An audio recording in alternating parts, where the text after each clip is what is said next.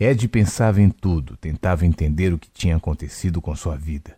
Pensava em Gabriel, em Beth com um sentimento estranho, como quem tinha consciência de tudo o que ocorreu, mas estranhamente não dimensionava a seriedade dos fatos. Seu filho estava à beira da morte, a sua esposa sozinha, e quem sabe lidando agora com a morte do ex-marido. Mas isso parecia não importar tanto. Pelo menos não como achava que deveria se importar. Por alguns instantes, começou a se sentir culpado por não estar sofrendo. Mas de repente, pensou no que o anjo acabara de lhe dizer e a sensação foi de que tudo se encaminharia e que não seria sua preocupação que ajeitaria as coisas. Será que estava morto? Anjo não deixou claro. Morto ou não, descobriu que a vida ia além do seu mundo. Além da casa, trabalho, sofrimento, e que havia uma realidade que, apesar de não estar descrita em lugar algum, era de fato a maior realidade de todas. As descrições de paraísos com ruas de ouro, anjinhos tocando harpa, sempre lhe incomodaram. Também não gostava de pensar que na morte enfrentaria os mesmos problemas que tinha em vida, como hospitais, depressões, falta de aceitação. Não sabia explicar por que naquele lugar o sentimento de acolhimento e conectividade era tão intensos mas estava claro o quanto tudo lhe fazia bem. Apesar da lembrança do que ocorreu antes que chegasse naquele lugar, estava em paz. Enquanto caminham, seus pensamentos são interrompidos pela visão de algo escuro mais adiante. O forte nevoeiro não possibilitava identificar o que era, mas parecia ser um buraco ou alguma coisa semelhante. Vamos, precisamos voltar pela porta, diz Anjo, enquanto se aproxima do objeto. Sim, a porta. Pensou Ed, se lembrando de como tinham mergulhado no rio e encontrado aquela misteriosa porta. Temos que passar pelo jardim, comenta Anjo agora diante da porta. Ela ainda era imponente, mas parece que não tinha mais as imagens esculpidas que tanto lhe chamou a atenção quando chegaram. Aparentemente foi substituída por outra com madeira nova e lisa portava duas enormes maçanetas que pareciam ser de ouro. Como é que a água não invade quando você abre a porta? pergunta Ed. Bom, quando chegamos, a água não entrou porque ela não fazia parte dessa realidade. Limita-se Anjo na sua curta resposta, depois conclui. Mas agora não vamos voltar pelo rio. Antes que Ed pudesse perguntar algo, Anjo abre a enorme porta e olha para o outro lado. Um enorme jardim diferente daquele primeiro. Esse era aberto, não tinha árvores grandes a não ser algumas mudas. As flores começavam a desabrochar e havia uma grama verde bem cuidada. Parecia um jardim recém-plantado onde tudo florescia. Vamos, precisamos caminhar, disse Anjo enquanto passava pela porta. Ed veio logo atrás e se espantou com a maneira como o nevoeiro simplesmente desapareceu. Agora ele sentia o calor do sol, uma leve brisa. Que lugar! Pensou enquanto fechou os olhos para ouvir o som dos pássaros com mais atenção. Eles voavam para todos os lados e brincavam sobre as cabeças de Ed e Anjo. Pouco mais à frente, aproximadamente 300 metros, filhotes de leão brincavam animadamente, arranhando e mordendo uns aos outros. A sensação de paz irradiava para todos os lados. À direita de onde estavam, viu um gigantesco canteiro com mudas de todas as espécies de flores. Era impressionante a riqueza do local. As partes do solo que não tinham grama eram revestidas por uma fina areia muito clara. Foi sentindo o calor e a suavidade nos pés que percebeu que estava descalço. Ao caminhar sobre a areia, Ed teve vontade de correr. Olhou para Anjo, que pareceu entender a sua intenção, e recebeu um sorriso permissivo. Como uma criança, Ed disparou pelo gigantesco jardim, pulando sobre mudas, desviando de pequenas árvores que começavam a nascer. Experimentava uma incrível sensação de liberdade. Corria, corria, sem pensar no ridículo, corria sem tempo para parar ou muito menos com o que se preocupar. Enquanto pôde, correu, correu, correu. De vez em quando se abaixava, pegava um punhado de areia. Depois apertava, se divertia ao vê-lo escorrendo entre os dedos. Olhou para os leõezinhos que brincavam e correu em direção a eles sem medo. Quando perceberam a presença do estranho, os filhotes levantaram o rosto e correram em sua direção. Anjo posicionou-se do lado e se divertia com a imagem daquele homem de barba brincando com o filhote como se fosse uma criança. Parece que fazia muitos anos que Ed não se permitia ser criança e agora estava colocando tudo para fora. Ele mexia nas orelhas dos pequenos leões, depois acariciava suas costas, mexia nas patas, sem o menor sinal de preocupação. Era como se, no lugar de filhotes e leão, Ed enxergasse pacatos gatinhos. A brincadeira durou algum tempo. Depois Ed se levantou e andou mais um pouco pelo jardim, colhendo pequenos galhos e observando atentamente a vegetação que florescia. Anjo permaneceu próximo o tempo todo e às vezes mexia em algumas plantas também. Quando cansou de brincar, Ed se deitou no jardim. Anjo deitou-se ao seu lado.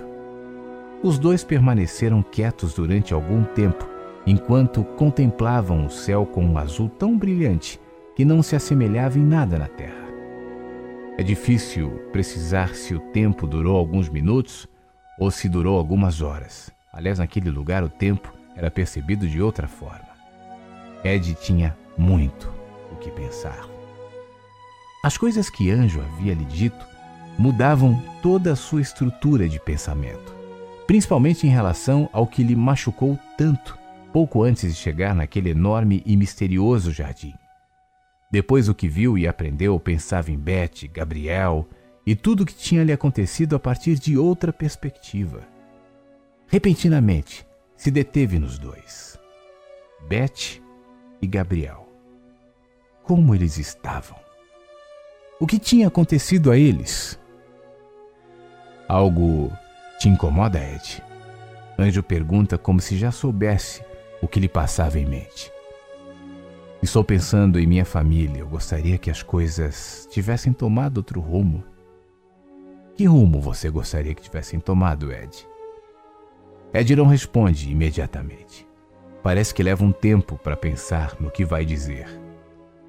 Bom, eu gostaria que nada de ruim tivesse acontecido. Ele faz mais uma pequena pausa e recomeça. Viver longe de Beth me fez muito mal. E o acidente de Gabriel me destruiu. Ed, não foi o acidente, nem a separação. Você quem se destruiu a partir do que aconteceu. Sim, anjo. Agora eu sei disso. Aliás, se soubesse antes, nada disso teria acontecido. Anjo não diz nada.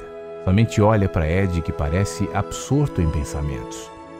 Está deitado na grama verde e nova, com olhos fixos no céu de um azul indescritível. Está se passando exatamente no seu coração, Ed? Bom, eu estou tentando entender por que eu e Beth nos separamos. Quer falar sobre isso? Ed acompanha com olhos alguns pássaros que passam ali perto. Quando nos casamos, eu achei que fosse durar para sempre. Desde que a conheci, Betty se apoderou do meu coração, da minha mente, dos meus melhores sonhos. Ele fecha os olhos sem dizer nada. Uma espécie de filme passa em sua mente. Anjo também fecha os olhos e vê o que se passa. Deixe sua mente viajar, Ed. Fique tranquilo. Eu lhe acompanharei. Eles estão no terraço de um prédio agora. Parece um hotel. Há uma grande piscina, pessoas se divertindo, som de música, garçons empunhando bandejas com sucos e coquetéis. A cidade grande acontece lá embaixo, enquanto Ed e Beth parecem felizes sentados em uma cadeira de praia. Estão mais jovens, ele sem barba, ela ainda com cabelos curtos. Enquanto permanecem deitados de óculos escuros, mãos dadas, cochicham e sorriem constantemente. Dois adolescentes correm por perto e pulam na água, bem próximo ao casal. A água respinga para todos os lados e os deixa ensopados. Ed se levanta com a intenção de repreendê-los, mas Beth dispara a sorrir. Ele para, olha para os meninos que aparentemente nem percebem o que fizeram, depois olha para Beth e também começa a sorrir. Já que são molhados, resolvem pular na piscina e ficam por longos minutos. É um dia ensolarado, quente e abafado. Para quem olha o casal brincando, se abraçando na piscina, fica a sensação de que aquela harmonia durará para sempre. Eles nadam, mergulham e sorriem bastante, estão felizes que as coisas deram certo. Quem diria que aqueles dois desconhecidos da aula de piano estariam casados em tão pouco tempo? Parece que, mais uma vez, os caminhos do coração surpreenderam e os levou para aquele lugar desconhecido onde de repente mudam as prioridades, os planos, os sonhos. O casamento muda a vida inteira. Depois saem da água, se enxugam e voltam para a cadeira. Ed chama um garçom e pede dois sucos de laranja. Sentado na cadeira de praia verde ao lado de Betty, o desejo de que a vida congelasse naquele momento. Enquanto segurava sua mão, sentia que não precisava de nada além de que a eternidade fosse assim. Quem lhe dera se pudesse sentir que a vida era promissora, seus desejos plenamente realizados, que as dificuldades do passado ficaram em algum lugar escondido de sua memória e a sensação de que estava sozinho desaparecera completamente, como uma ilusão ou um pesadelo que foi embora. Que a vida congelasse foi assim que se sentiu na aula de piano do primo Eric quando a viu entrar pela primeira vez. Em pouco tempo já dividiam o teto, a cama, os sonhos. Como nunca havia sentido antes, repentinamente, a vida tomava outro rumo e tudo começou a se encaixar. Os primeiros anos não foram fáceis, especialmente por conta das dificuldades financeiras. Ed já trabalhava como piloto, mas seu baixo salário de instrutor de voo no aeroclube da cidade Mal dava para pagar as contas do dia a dia. As coisas só melhoraram razoavelmente depois que Beth conseguiu um trabalho em um banco e passaram a somar os salários.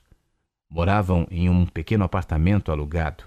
A sala pequena e o único quarto era mais do que suficiente para quem só queria estar perto e nada mais.